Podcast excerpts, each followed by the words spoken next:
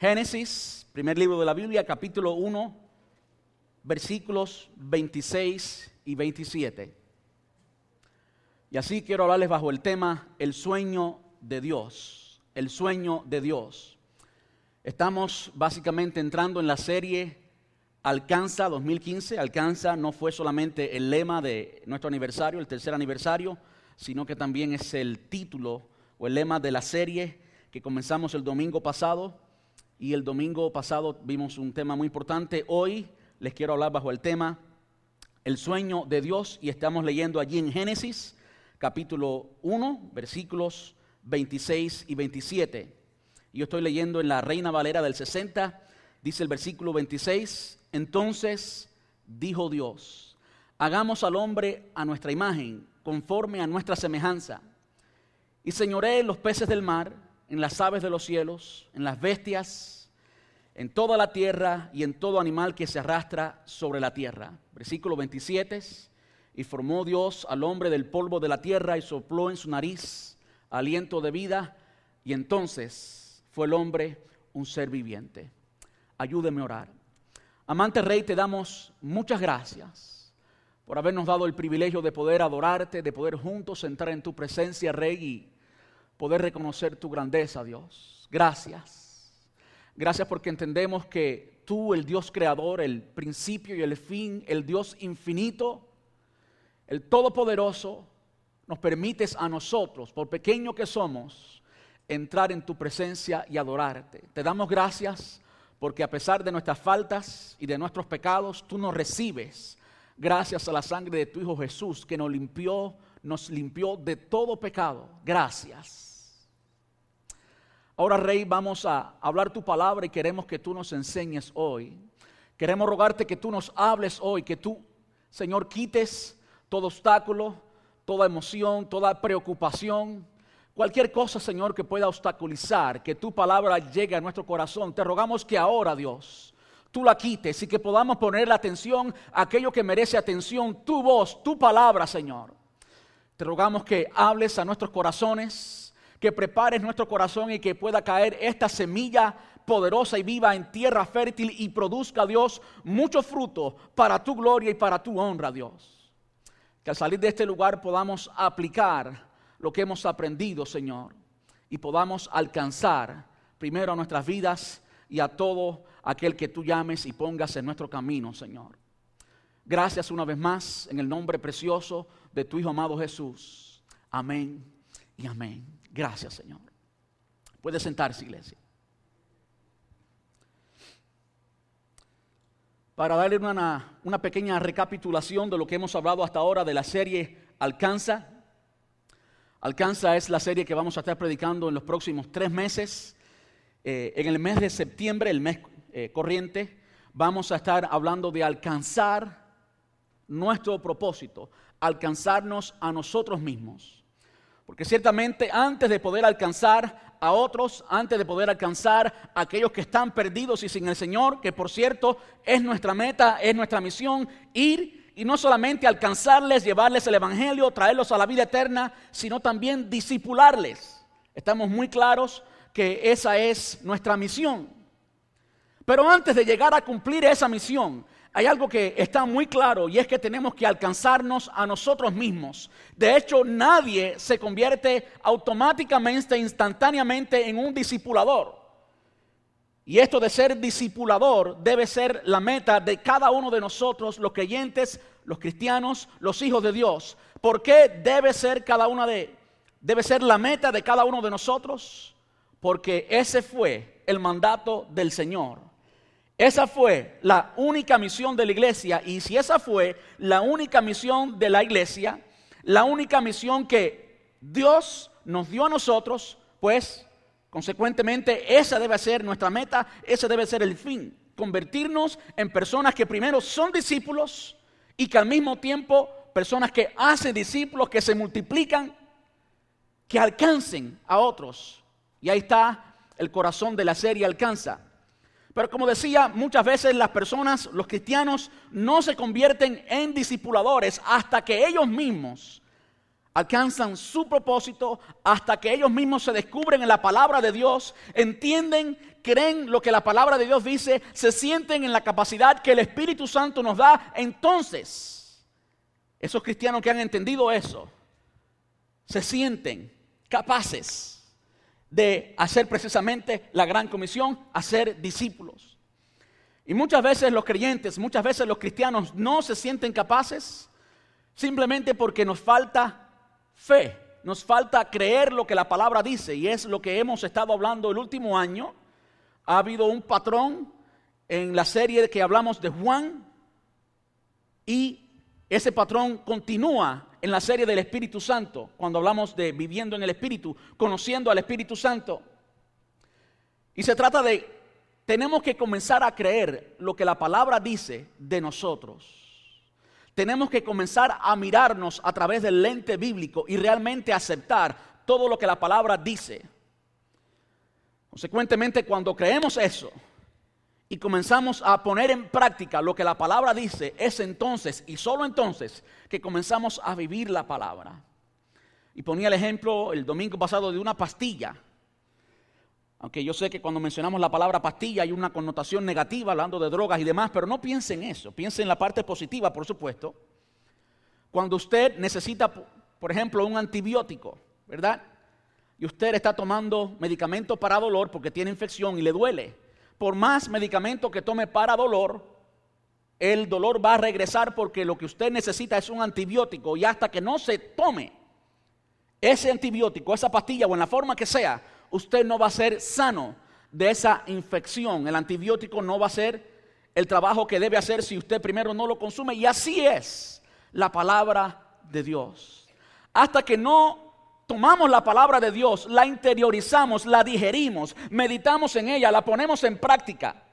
Hasta que no hagamos eso, esa palabra de Dios poderosa, que siempre trae vida, que siempre produce aquello para lo cual ha sido enviada. Esa palabra poderosa, la palabra de Dios, que es poderosa. Por ella fueron, fueron hechos los cielos y la tierra. ¿Es poderosa o no la palabra de Dios? Por supuesto que lo es. Esa palabra de Dios se nos ha sido dada a través de la Biblia, que hoy la tenemos electrónicamente. Usted la puede levantar el, libro y está bien, es lo mismo. Esa palabra poderosa se nos ha sido dada para que creamos en ella. Y es una de las cosas que tenemos que hacer, creer lo que la palabra dice. Hoy les quiero hablar bajo el sueño de Dios. El sueño de Dios. Y saben, hay algo que es cierto y que es muy bueno. Cuando tú sueñas, pues vives lleno de ilusión, vives lleno de motivación, eh, vives lleno de propósito. Y es bueno soñar con el Señor. Yo nací, crecí en una familia cristiana y me enseñaron desde chiquito a soñar eh, en los caminos del Señor y soñar qué es lo que Dios iba a hacer conmigo, demás y demás. Pero hay algo diferente entre lo que es tú soñar con Dios, tú soñar en ser alguien en el Señor, tú soñar en lo que Dios quiera, eh, lo, que, lo que tú quisieras que Dios hiciera a través de ti, eso es bueno. Y cuando ese sueño, tu sueño, está alineado con la voluntad de Dios, Dios responde a ese sueño y entonces se convierte en realidad. Y tú vives esa vida llena de propósito, Tú vives esa vida llena de pasión. Tú vives esa vida llena de amor. Todos los días por la mañana te levantas y puedes saber para qué fuiste creados. Eso es precioso. Y eso debe ser lo que caracterice la vida cristiana, la vida de todo creyente. Una vida llena de propósito. ¿Puede usted detener a una persona llena de propósito, llena de pasión? La persona llena de propósito, llena de pasión, no ve problemas, ve oportunidades para crecer. Y viene un problema así de este tamaño, más grande que la persona, y la persona dice, te voy a escalar y te voy a vencer. ¿Por qué? Porque está llena de propósito, está llena de pasión. Y yo creo que hay fundamento firme en la palabra de Dios para que nosotros, el pueblo de Dios, la iglesia de Jesús, sea ese pueblo, esa gente llena de pasión, llena de propósito. Quiero decirles, no hay nadie que deba estar más lleno de propósito y más lleno de pasión que el pueblo de Dios. Ahora yo quiero hablarles de no el sueño tuyo, sino el sueño de Dios. Y sí es bueno soñar con el Señor, pero es aún más precioso poder ver, poder, identificar, verlo en la palabra de Dios, estar convencido que Dios sueña con nosotros. Y de nuevo, cuando usted oye esa expresión, Dios sueña contigo, usted quizás se pregunte, como yo me preguntara, oh, ya viene el pastor con una confesión positiva o algo extraño.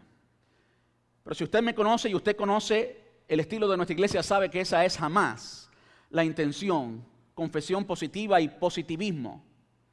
No se trata meramente de positivismo. Se trata de que tú conozcas el plan de Dios. Y cuando tú ves en la palabra de Dios lo que Dios ha pensado, ha pensado en ti antes que tú existieras físicamente, pudiéramos decir entonces que Dios estaba soñando contigo si lo miramos de esa manera, ¿sí? En Génesis, capítulo 1, primer libro de la Biblia, el libro de los comienzos, pues está el comienzo de ese sueño. Y está allí en el versículo 26.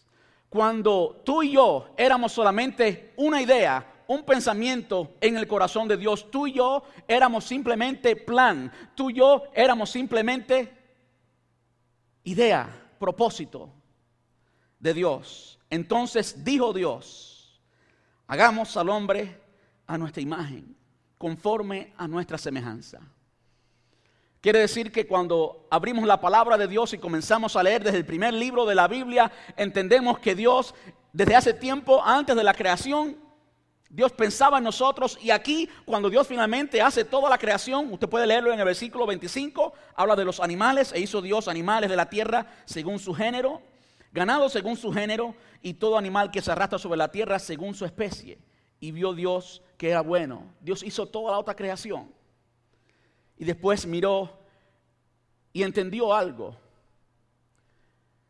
Entendió que Dios quería relacionarse a nivel personal con su creación. Entonces, entonces, y ese entonces no está ahí por gusto, ese entonces es una conclusión. Entonces, Dios se dijo, no, ahora vamos a hacer al hombre. Y Dios hizo al hombre. Y miren todo lo que Dios dice acerca del hombre, y no quiero enfocarme demasiado en esto. Dice, y señoré en los peces del mar, en las aves de los cielos, en las bestias, en toda la tierra y en todo animal que se arrastra sobre la tierra.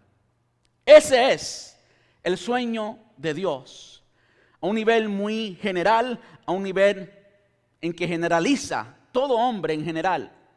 Es por eso que cuando un hombre hoy se ve conquistando los mares, se ve conquistando todo tipo de especies, se ve conquistando todo reino que hay entre nosotros, reino animal, reino vegetal, etcétera, etcétera. El hombre en hacer eso experimenta propósito, se siente que va dirigido en cierto propósito que está realizando lo que está supuesto a hacer. Y sí, está supuesto a hacer así ¿Por qué? Porque estamos alcanzando en hacer eso el propósito de Dios. De modo que el propósito de Dios no está solamente en ser pastor o ser maestro o ser evangelista. Eso es más bien el propósito de la iglesia o tiene que ver con el propósito de la iglesia. Pero en el propósito macroscópico de Dios está todo esto. Y es por eso que cuando una persona esté realizando el propósito de Dios en hacer precisamente esto, se siente que está haciendo lo que debe hacer y que está capacitado para hacerlo. Y ese es, a largo rasgo, de una forma muy distante, a la distancia, el propósito de Dios, el sueño de Dios, la idea que Dios tiene con el hombre en general. Pero es precioso ver en la palabra de Dios cómo además de ese propósito y ese sueño en general, Dios también tiene sueños, tiene propósitos con cada uno de nosotros. Y yo no sé si usted me entendió bien, Dios tiene sueños, Dios tiene propósito con cada uno de nosotros. ¿Cuántos lo creen? Alguien que estaba convencido de eso fue el rey David. Y conocemos de la historia de David, no quiero eh, narrar toda la historia. Pero David, hijo de Leví, del pueblo de Israel, fue alguien escogido por Dios según lo vemos en la palabra. Llegó a ser conocido escrituralmente, literalmente, como el hombre conforme al corazón de Dios. Y cuando usted estudia la vida de David, entiende que Dios en su soberanía lo puso allí en el campo a pastorear las ovejas. Y digo en su soberanía porque usted no tiene en sus manos, no tiene la capacidad de decidir dónde y cuándo va a nacer, ¿verdad? Usted no tuvo esa capacidad. Fue idea de Dios, fue Dios quien decidió eso. El Dios soberano lo puso a usted, donde lo puso, en la familia que lo puso, de la forma que usted es. Y así pasó con David. David creció siendo un pastor de ovejas y entendemos que aprendió música. No se nos dice cómo aprendió, pero aprendió música y fue un buen músico. David le cantaba al Señor mientras pastoreaba las ovejas. Y hay ciertas cualidades que vemos que David tenía innatamente. Por ejemplo, David era un hombre valiente. La palabra nos enseña que David cuando se levantaba un león y un oso también creo que dice literalmente, cuando se levantaba un animal feroz y venía a comer las ovejas, él se levantaba contra ese oso y lo mataba. De modo que Dios también puso en David todo lo que David necesitaba para alcanzar el propósito que Dios tenía para David. Dios puso en David valentía. Esa valentía no fue resultado de otra cosa, sino de el don natural que Dios puso en David. Muchas otras personas en la posición de David, cuando hubieran visto a un león, hubieran dicho, patita, ¿para qué te quiero? Pero ese no era David porque Dios le había equipado para hacer ese trabajo. Y Dios cultivó con la familia de David, con el padre de David, un corazón humilde, un corazón que llegó a conocer a Dios. Y así se crió David cuando llegó Natán para buscando rey para Israel, no podía lógicamente, naturalmente, a la vista del hombre, entender que David sería el próximo rey de Israel. Pero Dios sí lo entendía porque Dios había preparado en David el corazón que David debía tener. Y todos conocemos después que David es rey, lo que David comete, el adulterio, como David manda a matar al esposo de esta mujer, cuando él podía tener básicamente cualquier mujer. Y vemos el pecado que había en el corazón de David. David, después que se arrepiente, Escribe el Salmo 51, ten piedad de mí, oh Dios, conforme a tu misericordia, conforme a la multitud de tus piedades, borra mis rebeliones, límpiame de mi pecado, porque mi pecado está siempre delante de ti. Y usted lee el Salmo 51, ¿estoy en lo correcto? No estoy diciendo nada extraño, ok, qué bueno. Porque usted que me conoce sabe que yo a veces digo números que no son, y digo nombres que no son, qué bueno que estoy en lo correcto. Pues cuando usted lee ese Salmo, usted nota un corazón arrepentido, es por eso que nadie mejor que David podía decir que un corazón contrito y humillado Dios no desprecia. Ese es el corazón de David. David llegó a conocer a Dios de una forma tan personal, tan linda, que aún David cuando era el rey y tenía todo lo que quería y podía estar en todo lugar y tener todo placer que su corazón deseara, él decía, una cosa te mandaba Jehová, esa buscaré, que esté yo en la casa de Jehová todos los días de mi vida para inquirir en su templo. David estaba convencido que no había mejor lugar para él estar que la presencia de Dios. David podía tener todo placer que su corazón deseara porque era el rey y tenía de todo. Pero para él eso no se comparaba con estar a las puertas de la casa de Dios. Él decía, prefiero un día estar a las puertas de la casa de Dios que mil fuera de ellos. Y esos mil no eran mil días de miseria, sino eran mil días como el rey. Él prefería estar en la presencia de Dios. David entendía algo que nosotros debemos entender y está allí en el Salmo 139. Puede ir conmigo, por favor. Salmo 139, versículos desde el 13 hasta el 16. Yo quiero decirle algo, vamos a verlo hoy en todo el sermón. Usted puede estar pensando en este mismo momento, ah, David era un niño lindo de Dios. David fue un escogido de Dios. Y sí, lo era. Y era un niño lindo de Dios, como decimos en el Caribe. Pero hoy nosotros, cada uno de nosotros, somos niños y niñas, para las hermanas que no me miren atravesado. Somos niños lindos de Dios y niñas lindas de Dios las hermanas. Algo que vemos en las escrituras es que Dios no hace acepción de personas. Cada uno de nosotros, si usted conoce la palabra y conoce al Dios de la palabra, va a poder convencerse que Dios le ama y que usted es especial para Dios, cada uno de nosotros. Y para mí no hay nada que sea más conmovedor que eso, que el Dios Todopoderoso me considere a mí alguien especial. Lo que pasa muchas veces es que nosotros no hemos llegado a creer eso. No hemos llegado a creer que Dios de verdad tiene planes contigo, que Dios de verdad tiene propósito contigo.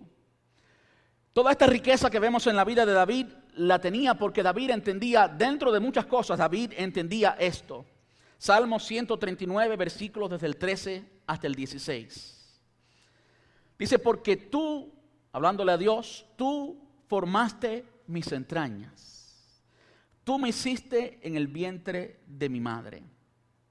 Te alabaré porque formidables, maravillosas son tus obras. Estoy maravillado y mi alma lo sabe muy bien.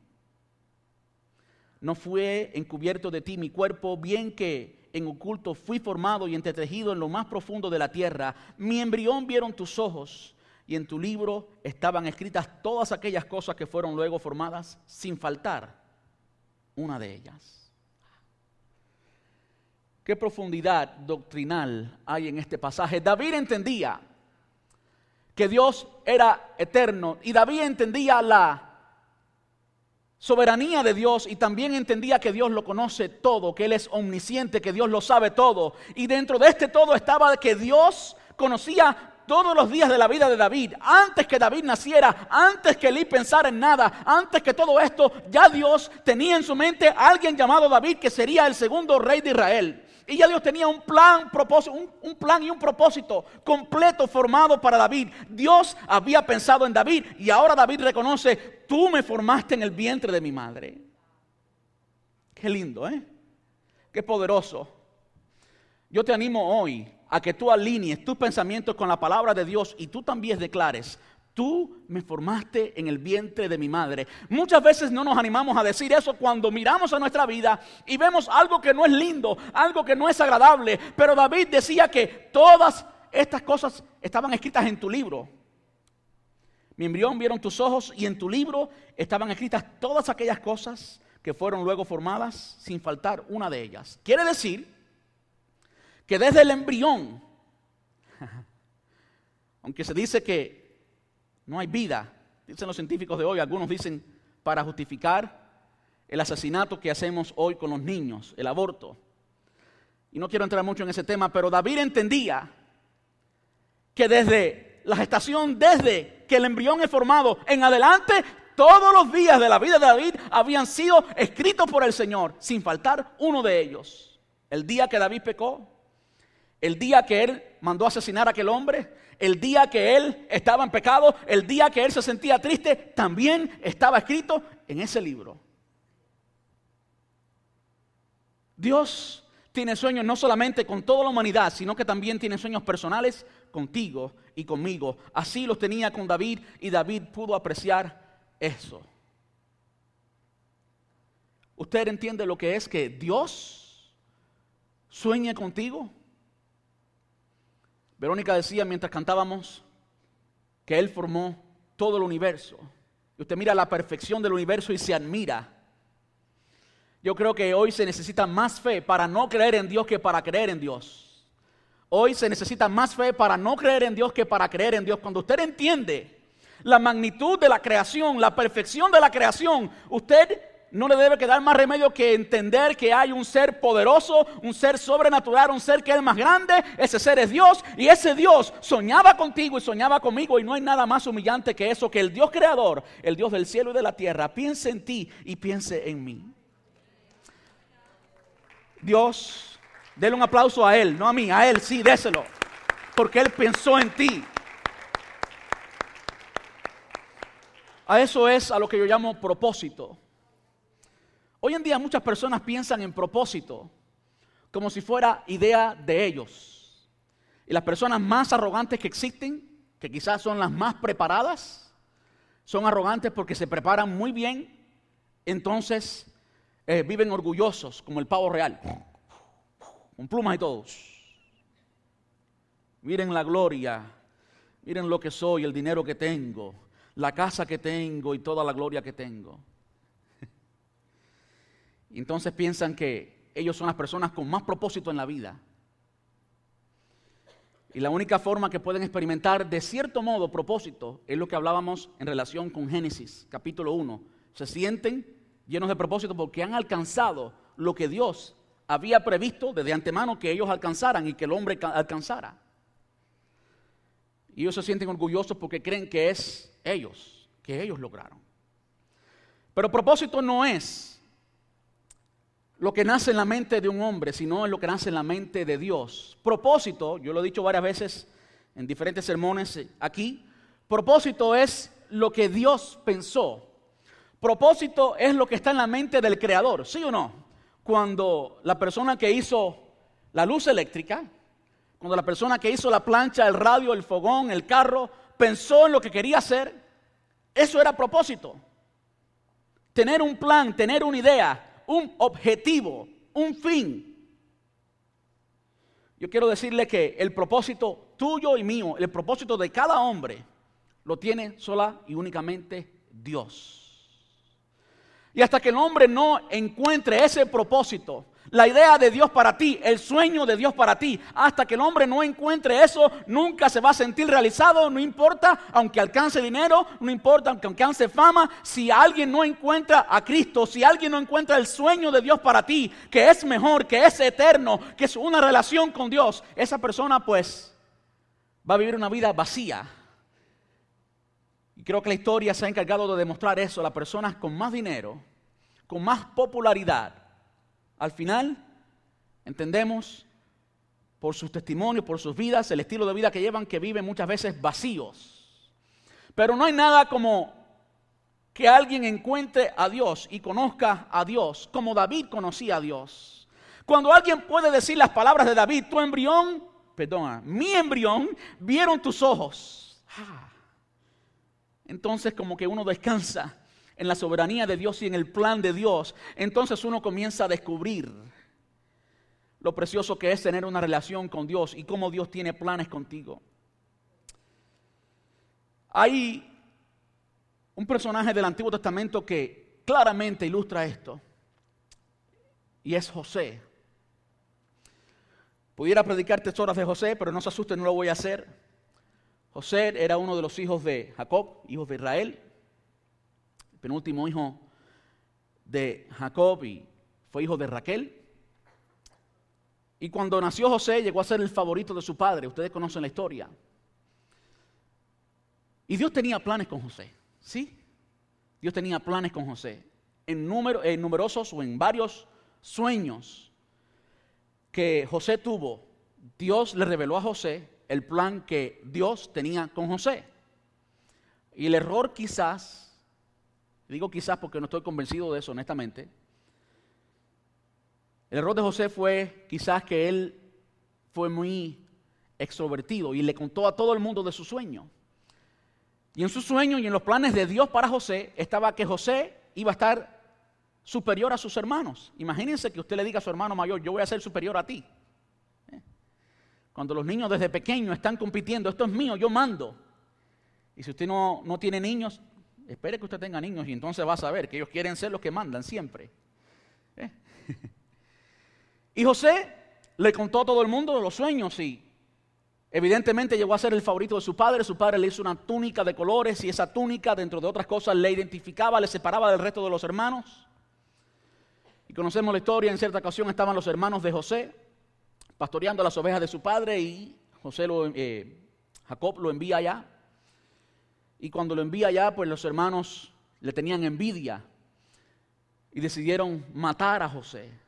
El hermano mayor, Rubén, pues salió a defensa de José y dijo, no, no lo matemos, y etcétera, etcétera. Al final lo pusieron en una cisterna, algo que debía ser eh, un pozo con agua y no estaba el pozo con agua, estaba seco y ahí estaba José hasta que pasó una catarata de eh, mercaderes que iban hacia Egipto y a mí me llama la atención cómo estaban en Canaán, la tierra prometida, y fueron de Canaán a Egipto, la tierra de esclavitud. Pero ese era todavía el sueño de Dios con José. Muchas veces miramos a nuestro presente y vemos una pesadilla, pero es el sueño de Dios. Y no entendemos esa pesadilla, estoy convencido que José tampoco entendía. José quizás no entendía en la cisterna y en la cárcel el sueño de Dios. Quizás José cuestionaba, Señor, yo estaba soñando que los otros manojos, y el que tiene conocimiento entienda, no quisiera explicar todo, que los otros manojos se doblaban ante mi manojo. ¿Eh? Que el sol y la luna se postraban delante de mí. Señor, ¿qué ha pasado? Me pregunto, me imagino que se preguntaba a José. Yo quiero decirles algo, los sueños de Dios se van a cumplir. Nadie hace que Dios tenga jamás un nightmare, una pesadilla. Nadie. Los sueños de Dios son deleitosos y Él se complace en mirar a sus hijos y mirar a aquellas personas con las cuales Él tiene plan y propósito y ver ese sueño realizarse. Y allí estaba José. Pasó por muchas cosas, pero terminó siendo el segundo en todo Egipto. Usted puede leer la historia en Génesis capítulo desde el 20 al 40 y pico, 20 y pico al 40 y pico. Ahí está la historia de José, quizá usted la conoce, una historia preciosa, me encanta la historia. Vemos en ella cómo Dios tiene planes con un hombre y nada puede detener esos planes. Cuando Dios tiene planes contigo, el enemigo se va a levantar contra ti y es historia. Pasó con José, pasó con Moisés, ¿Se acuerdan de Moisés? ¿Qué pasó con Moisés? Nació con una sentencia de muerte. Pero Dios tenía planes con Moisés.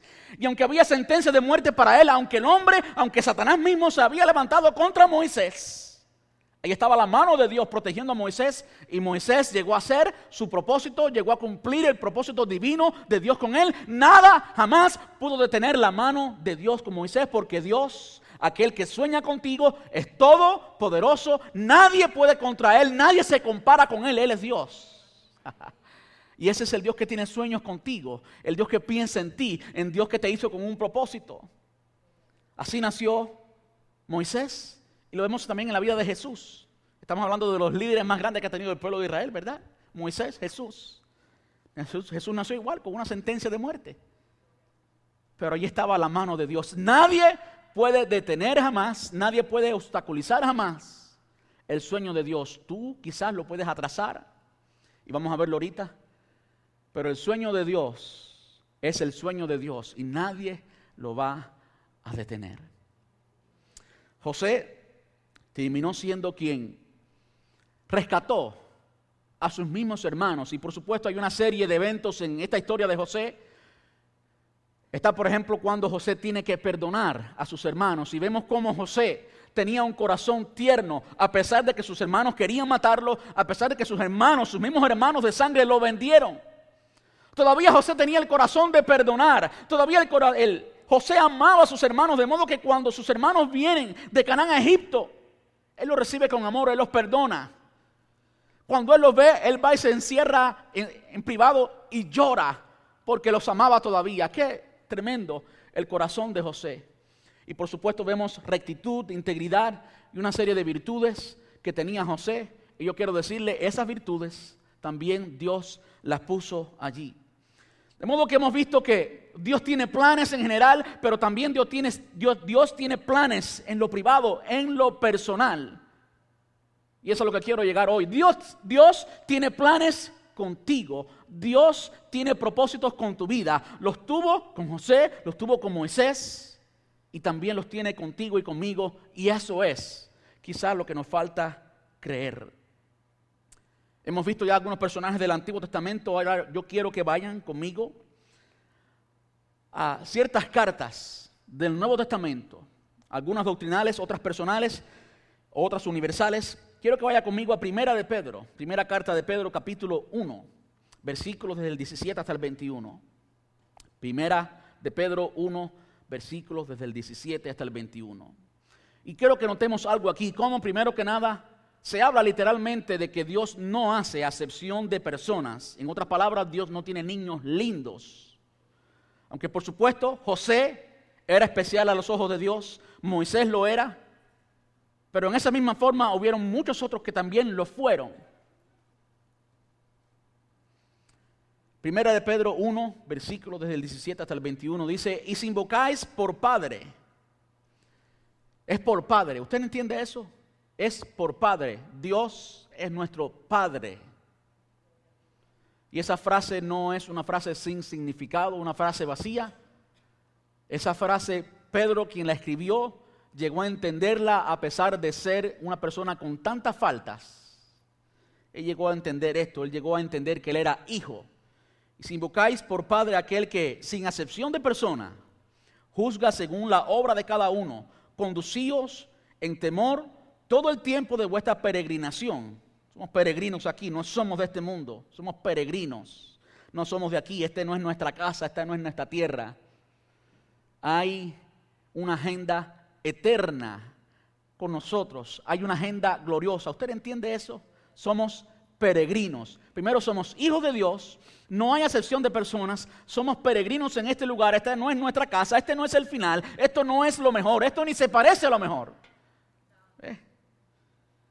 Siendo que fuisteis, escuche bien, rescatados de vuestra vana manera de vivir, la cual recibimos de vuestros padres no con cosas corruptibles como oro o plata, sino con la sangre preciosa de Cristo, como de un cordero sin mancha y sin contaminación, ya destinado desde antes de la fundación del mundo, pero manifiesto en los postreros tiempos por amor de vosotros, y mediante el cual creéis en Dios, quien le resucitó de los muertos y le ha dado gloria, para que vuestra fe y esperanza sean en Dios. Desde antes de la fundación del mundo, Dios tiene este plan y tú estabas incluido en ese plan. Es lo que el apóstol Pablo está, Pablo no, Pedro, está diciendo. Como he dicho tantas veces, cuando estudiamos las escrituras, tenemos que dejar de pensar que somos lo que sabemos y tenemos que comenzar a pensar a través del lente bíblico como Dios piensa. Dios piensa de ti en esta manera. Deja de pensar como hombre natural y piensa a través de los patrones bíblicos, a través de la palabra de Dios, para que entonces puedas verte como Dios te ve Usted quizás no se veía como algo importante dentro del plan eterno de Dios. Quizás usted no se veía como peregrino, pero usted y yo, los que somos hijos de Dios, somos peregrinos en este lugar. Esta no es nuestra casa, somos embajadores. Nuestra casa, nuestra nacionalidad está en los cielos. Somos no puertorriqueños, ni cubanos, ni dominicanos, somos hijos de Dios. Amén. Pertenecemos al reino de los cielos. Amén. Aunque usted coma alcapurria, arroz con, arroz con grillo, coma lo que coma, disfrútelo por ahora, pero somos de allá, amén. Yo sé que hay algunos boricos por ahí riéndose, alcapurria. Y este cubano sabe lo que es eso. Sí sé lo que es eso.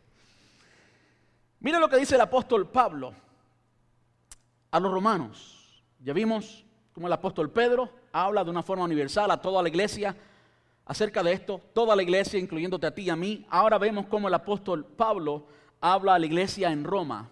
En mi eh, chapter, iba a decir, mezclando en inglés con el español, en mi capítulo favorito del libro de Romanos, Romanos capítulo 8. Romanos capítulo 8, versículos desde el 28 hasta el 30. Yo sé que muchos de ustedes conocen ya Romanos 28, Romanos 8, 28.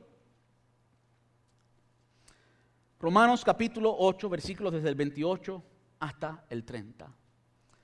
Y si usted tiene la Biblia Reina Valera del 1960, esta porción está encabezada con algo que no fue inspirado, pero que es cierto, más que vencedores. La gente de Dios, la gente con que Dios piensa, la gente llena de propósito, somos inevitablemente más que vencedores. Dice amén. Ese versículo 28, y sabemos, convencidos, con certeza, sabemos que a los que aman a Dios, todas las cosas, todas las que parecen amargas y malas, y también las agradables y que nos causan alegría, todas las cosas les ayudan a bien. La cisterna vacía, la cárcel, todo ayuda a bien. Esto es, muy importante, a los que conforme a su propósito son llamados. Y después argumenta un poquito más algo que tiene una profundidad teológica muy profunda y no quiero eh, entrar demasiado en esto. Dice, porque a los que antes conoció, también los predestinó. Y usted nota esa palabra predestinó en lo que leímos del apóstol Pedro y también lo nota aquí y va a verlo después en otra carta, la predestinación, la doctrina de la predestinación. Dice el versículo 29, porque a los que antes conoció, también los predestinó para que fuesen hechos conforme a la imagen de su Hijo. ¿Usted nota lo que leímos al principio en Génesis? Que Él nos hizo a su imagen. Aquí, muchos años después, el apóstol Pablo nos está diciendo que aquellos que hemos sido llamados por Dios, a los que antes conoció, y cuando aquí se habla de conocer, se habla de la omnisciencia de Dios.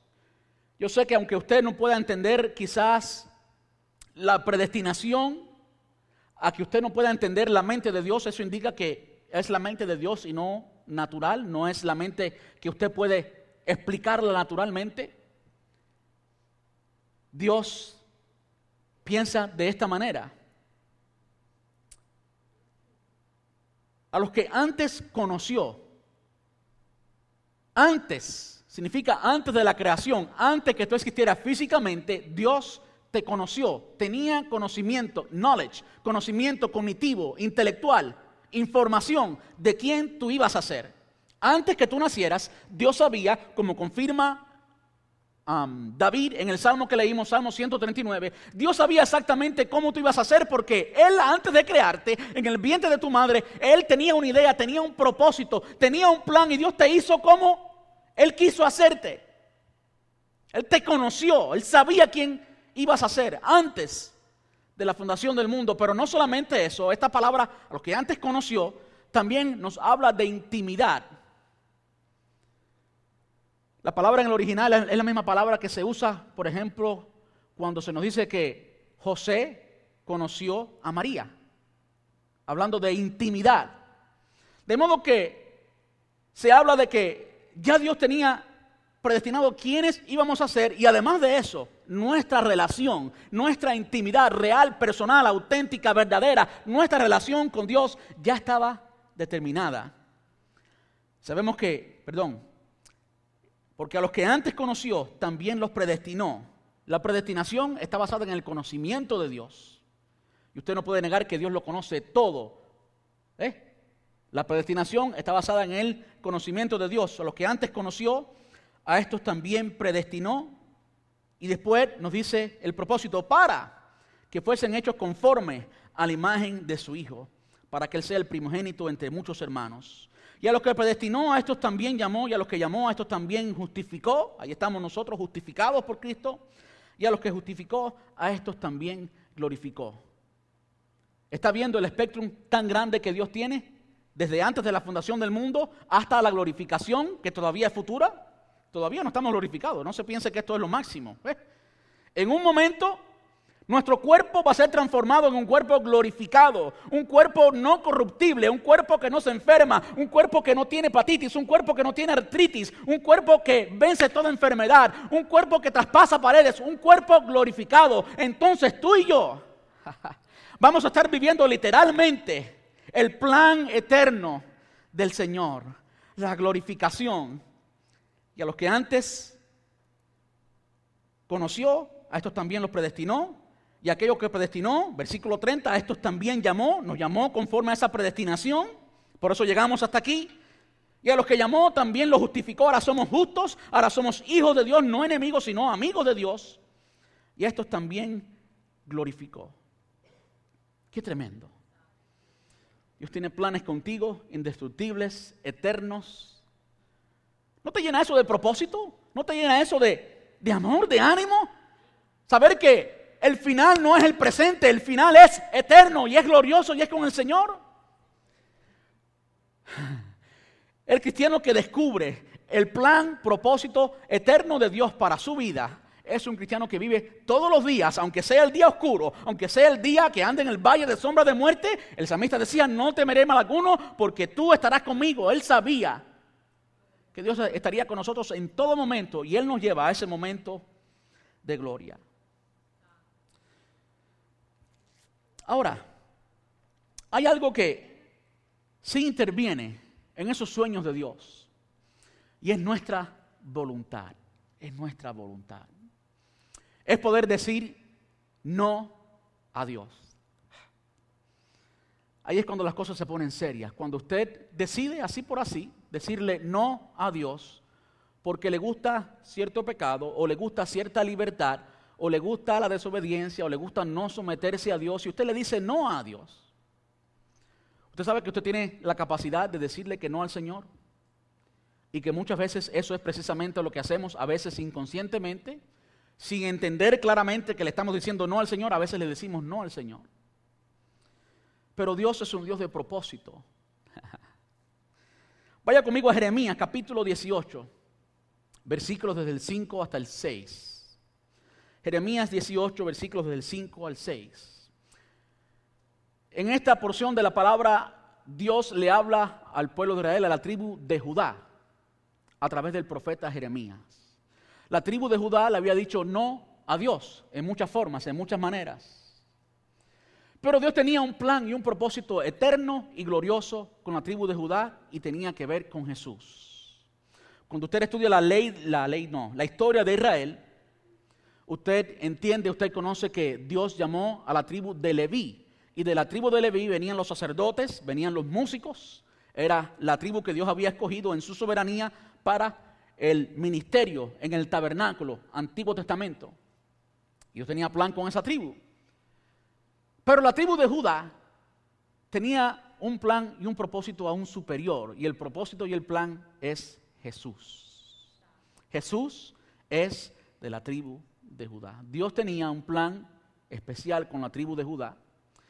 Y cuando la tribu de Judá se apartó de Dios, Dios le habló a través del profeta Jeremías y lleva el profeta Jeremías allí a la casa del alfarero y esto es lo que dice el versículo 5, capítulo 18. Entonces vino a mí palabra de Jehová diciendo, ¿no podré yo hacer de vosotros como este alfarero, oh casa de Israel? Dice Jehová. Y aquí que como el barro en las manos del alfarero, así sois vosotros en mi mano, oh casa de Israel. Algo importante. Aunque le habían dicho que no al Señor, aunque estaban lejos de Dios, estaban todavía en las manos de Él.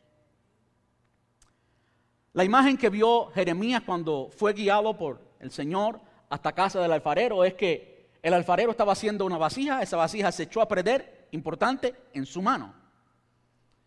Y cuando esa vasija se echó a perder en las manos del alfarero, el alfarero la rompió y entonces comenzó a hacer pacientemente otra vasija. Y esa es la imagen que vio Jeremías. Entonces, dice este pasaje, vino, vino a mí palabra de Jehová diciendo, no podré hacer yo con vosotros, oh casa de Israel, como este alfarero. Queriendo decir que cuando Dios tiene un plan y un propósito, cuando le decimos que no a Dios, estamos simplemente siendo la causa misma de nuestro dolor. Para bien. Cuando le decimos que no a Dios y no nos alineamos al plan de Él, entonces estamos causando sufrimiento sobre nuestras vidas y estamos causando que ese alfarero, Dios, que nos tiene en sus manos y no nos va a dejar caer, ahora comienza a tratar contigo y a cambiarte. Y aquellas cosas que produjeron que la vasija se echara a perder, ahora Dios comienza a quitarlas. Y ahí cuando comienza el dolor y cuando comienza un proceso de, transformación, de metamorfosis de Dios contigo, un proceso doloroso, pero ese, ese proceso es necesario porque nosotros le hemos dicho que no al Señor cuando Dios tiene un plan y un propósito con nosotros. Unas cosas importantes, estaba todavía en las manos de Dios. Y Dios procedió con el procedimiento que llevaba destruir o desarmar y de nuevo comenzar a hacer, renovar, restaurar a la idea inicial que él tenía con esa vasija. Yo no sé cuántos de ustedes han entendido cuál es el propósito de Dios con su vida. Y no, no tiene siempre que ver necesariamente con ser el pastor o ser un maestro. Y si es, y si es eso, pues gloria a Dios. Qué bueno, bienvenido. Yo no voy a ser el único pastor de Iglesia Hispana de Brando, van a haber otros pastores. ¿eh? Porque eso es lo que la palabra enseña. Yo no puedo pastorear quizás a más de 50 personas eficientemente. ¿Se da cuenta? Entonces, si es en el servicio de la iglesia, amén. Pero no necesariamente tiene que ser en el servicio eclesiástico. De cierto modo, siempre estamos sirviendo a Dios en todo lo que hacemos, sea usted carpintero, médico, mecánico o chapistero, usted le está sirviendo a Dios, usted le está sirviendo a su iglesia, porque la iglesia no vive aquí dentro de cuatro paredes, la iglesia vive allá afuera, ¿se da cuenta?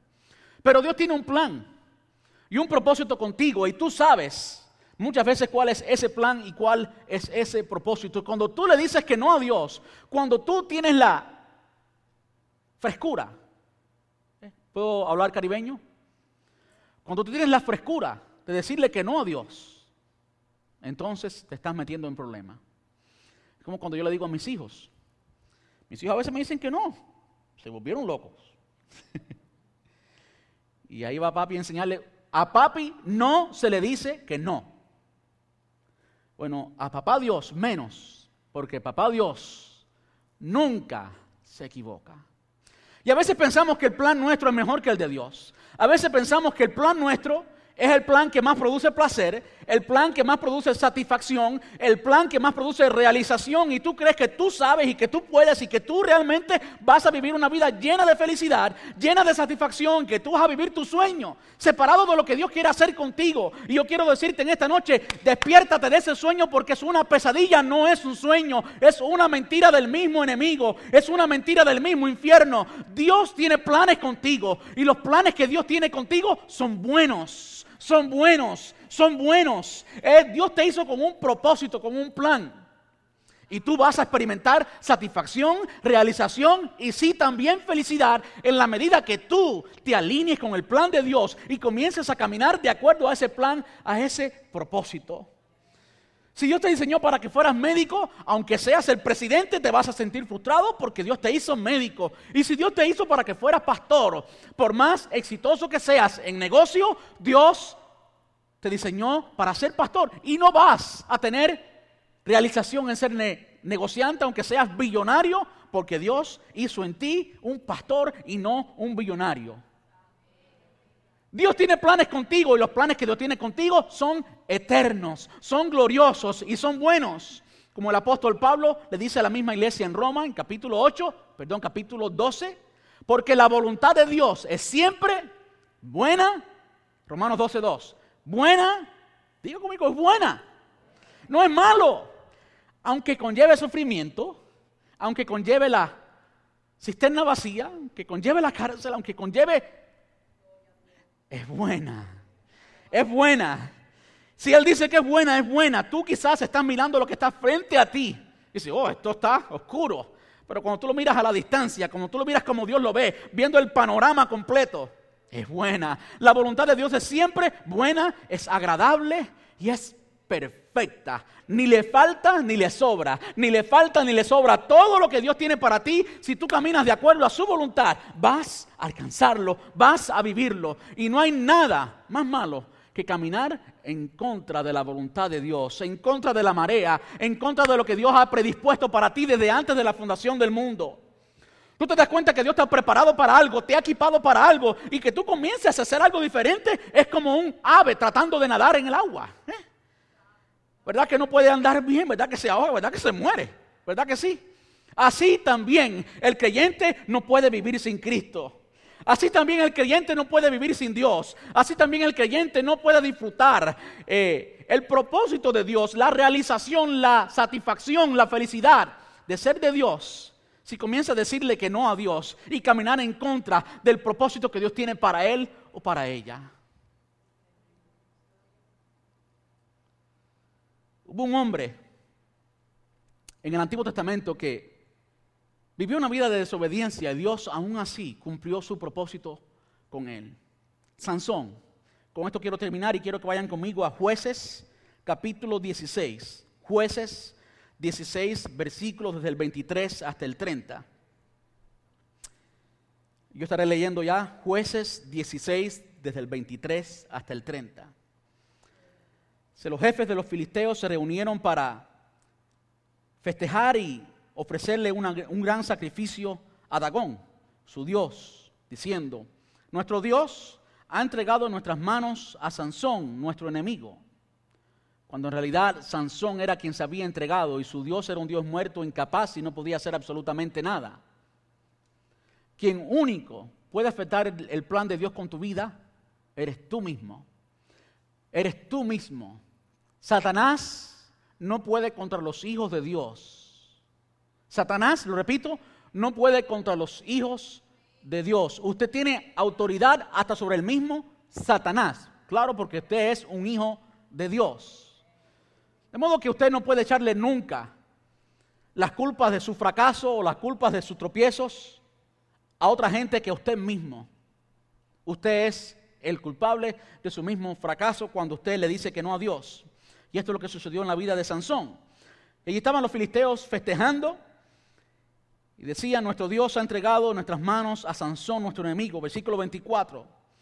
Cuando el pueblo lo vio, todos alabaron a su Dios diciendo, nuestro Dios ha entregado en nuestras manos a nuestro enemigo, el que asolaba nuestra tierra y multiplicaba nuestras víctimas. Versículo 25, cuando ya estaban muy alegres, gritaron, saquen a Sansón para que nos divierta. Y eso me hace como ver la imagen de un gato cuando caza un ratón y no tiene hambre. ¿Usted ha visto eso alguna vez? Yo soy del campo y he visto eso. y el gato cuando caza el ratón y ya no tiene hambre, lo que hace es jugar con el ratón y le da de aquí para allá y de allá para acá. Y el ratón se convierte en un objeto de diversión para el gato.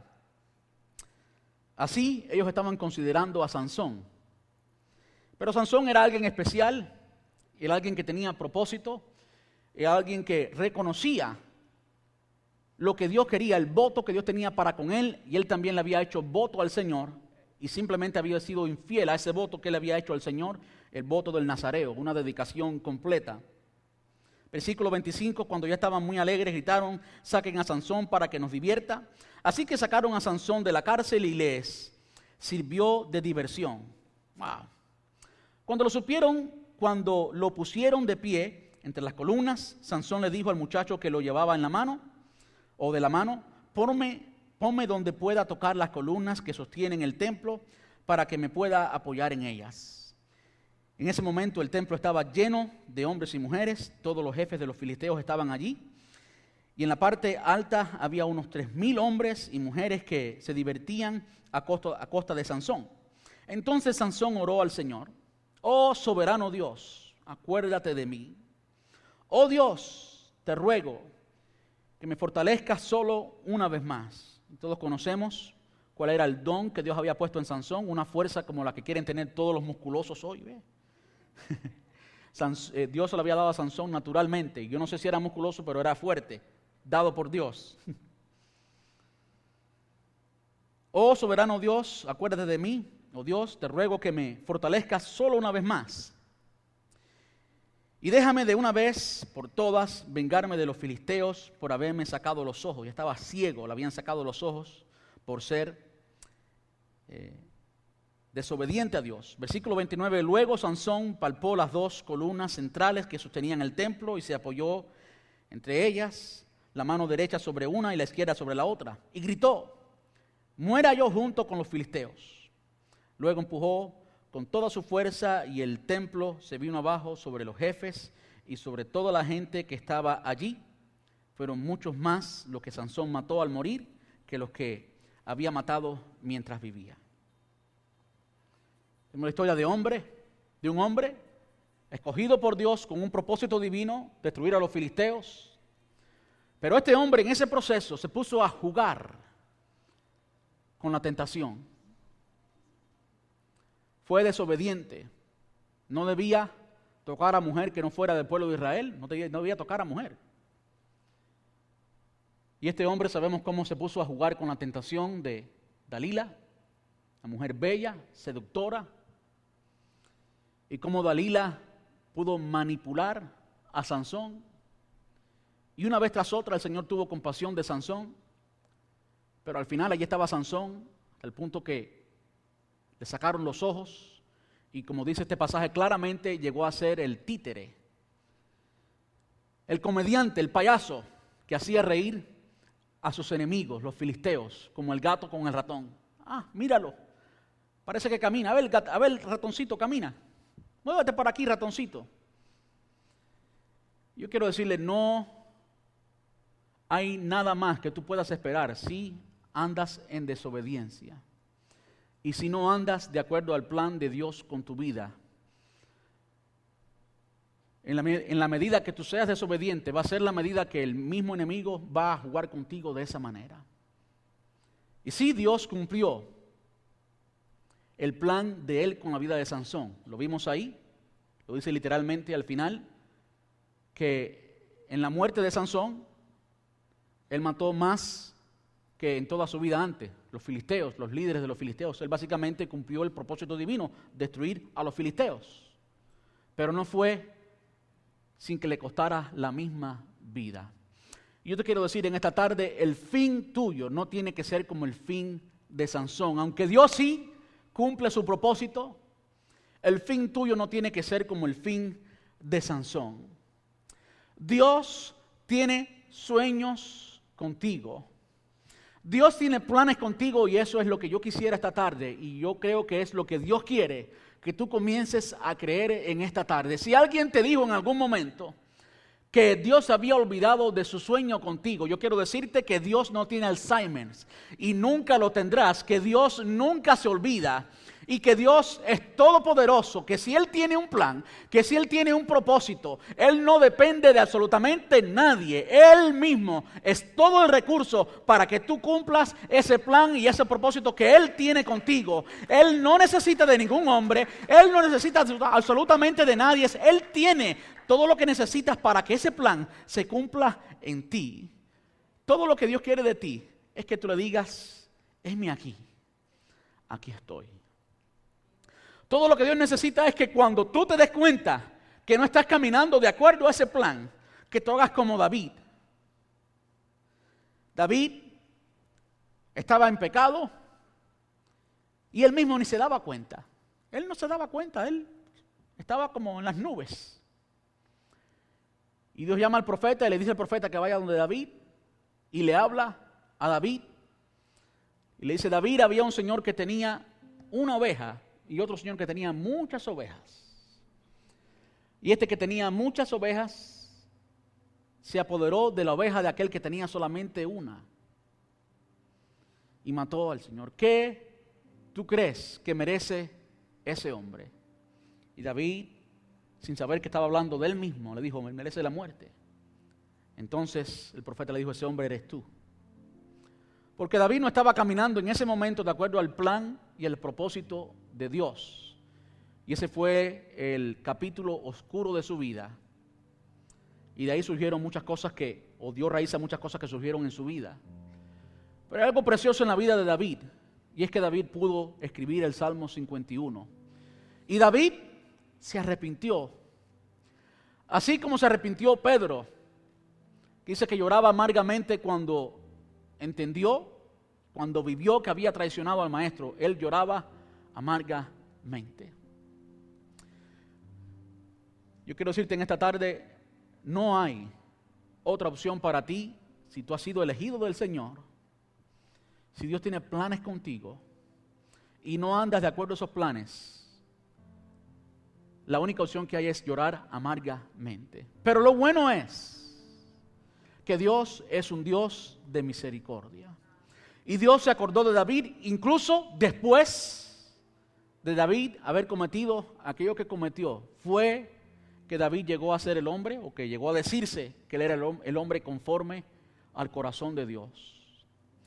Pedro, después de recibir el perdón de Jesús, fue cuando Jesús le dijo, apacienta mis ovejas. Fue después de haber fallado a Jesús que él le llamó y le puso como apóstol allí en la iglesia. Y todos sabemos lo que sucedió en Hechos capítulo 2, Hechos capítulo 4, la iglesia primitiva. Con la sombra de Pedro se sanaban los enfermos. Entonces yo no sé en qué capítulo de ese plan y de ese propósito divino tú estás hoy. Si el capítulo en el, en el que estás hoy es el capítulo de desobediencia, es el capítulo en que no estás en comunión con Dios, yo te animo hoy a que te arrepientas. Yo te animo hoy a que no des ni un paso más en contra de la voluntad de Dios. Te arrepientas y siempre hay perdón. Escúcheme bien, siempre hay perdón para aquel que se arrepiente. Confiesa su pecado y se acerca a Jesús. No hay promesa más linda que esa. Siempre hay perdón Si confesamos nuestros pecados, Él es fiel y justo para perdonarnos, dijo Juan. Entonces, si ese es tu caso hoy, no permitas que pase ni un segundo más. Ahora mismo puedes pasar aquí, puedes hacerlo ahí. Lo importante es que lo hagas. Y si quieres darle al, enemigo por la cara, y si quieres que ese ratón se pare y le diga al gato, ni un empujoncito más, porque el que está conmigo es león y no gato. Entonces tú puedes hacerlo hoy, venir acá al frente y decirle al mundo entero, mi vida le pertenece a Cristo, yo soy un escogido de Dios. Si ese eres tú, pues hazlo ahora. Y si tú estás en el capítulo oscuro, en el valle de sombra de muerte, donde quizás no puedas festejar la victoria y lo que Dios quiere hacer en tu vida, yo te animo a que lo consideres así y le digas al Dios soberano, heme aquí, envíame a mí. Heme aquí, yo todavía te sigo, yo todavía creo en lo que tú tienes para mí. Aunque estés en la cinterna, aunque estés en las barras, aunque estés donde estés, el plan de Dios contigo, nada ni nadie lo detiene. Nada ni nadie lo detiene. Ahora yo quiero extenderlo un poquito más. El plan de Dios con tu familia, nada ni nadie lo detiene. No te detengas, iglesia. No te rindas, como dice René. No te rindas. El que está contigo es vencedor y punto. Él es invicto, no hay nadie como Él.